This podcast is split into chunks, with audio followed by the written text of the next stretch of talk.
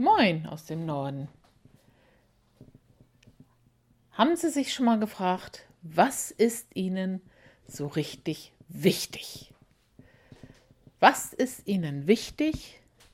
Was ist Ihnen noch wichtig? Und was ist Ihnen am allerwichtigsten? Bisschen bekloppt jetzt, oder? Ich kenne diese Fragen aus meinem Coaching. Aber ich denke, diese Fragen kann man sich auch wahnsinnig gut stellen für sein Leben und besonders für sein Leben im Alter, womöglich auch mit kognitiven Einschränkungen, vielleicht einer Demenz. Was ist oder wäre Ihnen wichtig? Was denken Sie? Ich sage jetzt ist und wäre, weil der Konjunktiv auf jeden Fall dazugehört, denn ich kann doch jetzt nicht sagen, was mir dann wirklich wichtig ist. Ich nenne Ihnen aus meinem Leben mal ein paar Beispiele. Mir ist Selbstbestimmung wahnsinnig wichtig. Und ich glaube, das wird auch so sein, wenn ich alt bin. Ich weiß es aber nicht. Ich hasse Milchsuppe. Glauben Sie mir, das war schon mein Leben lang so. Warme Milch finde ich abscheulich. Ich glaube, das wird auch so sein, wenn ich alt bin. Ich weiß es aber nicht. Ich mache gern die Dinge selber, die ich selber machen kann. Ich fühle mich nicht gerne schwach und hilflos. Ich glaube, das wird auch so sein, wenn ich alt bin. Ich weiß es aber nicht. Verstehen Sie, was ich meine? Haben Sie sich da schon mal Gedanken drüber gemacht? Haben Sie da mit Ihrer Familie drüber gesprochen? Manche Dinge kann ich ganz sicher sagen. Zum Beispiel, wie möchte ich beerdigt werden? Von Herzen, möglichst billig. Ich lege auf diese Dinge nicht viel Wert. Für mich. Das gilt nicht für andere. Aber ich denke, wenn ich gestorben bin, dann bin ich nicht mehr da. Da müssen die nicht viel Geld für mich ausgeben. Da sollen die lieber für sich sorgen. Das dürfen andere Menschen gern anders sehen. Kleidung. Was habe ich für einen Kleidungsstil? Wie möchte ich gekleidet sein, wenn ich es nicht selber bestimmen kann? Ich habe gar keinen Kleidungsstil. Ich agiere sehr nach Lust und Laune. Aber mir ist es wichtig, dass ich auch ab und zu mal ein bisschen auffalle und dass ich meine Laune durch Farben auch steuere. Wenn ich morgens aufstehe und bin nicht gut drauf, dann ziehe ich sehr gerne gelb an weil mir das gute Laune bringt. Oder pink. Früher habe ich auch gerne mal Stiefel und kurzen Rock angezogen und fühlte mich stärker. Mit Kleidung kann man so viel ausdrücken.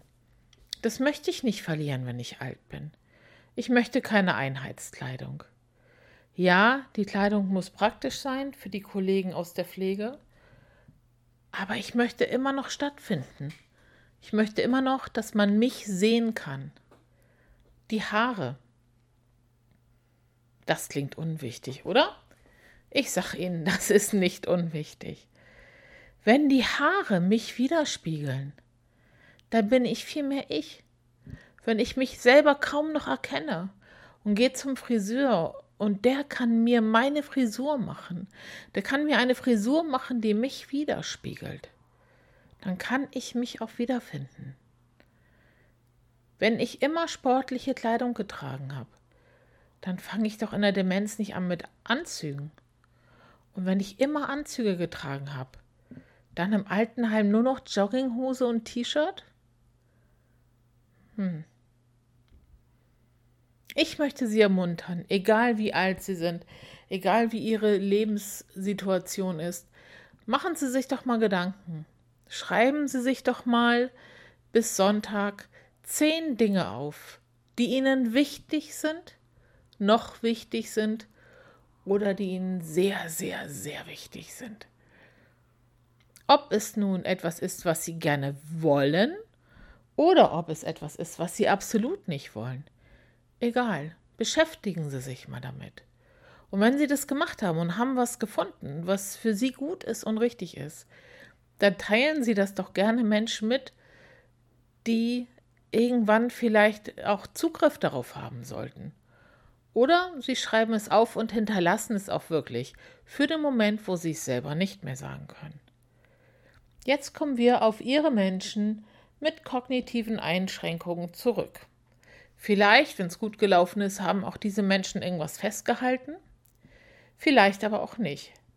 Versuchen Sie sich doch bitte gerne mal mit dem Gefühl, das Sie hatten, als Sie sich mit Ihren Wünschen oder auch Abneigungen beschäftigt haben, auf diese Menschen einzulassen.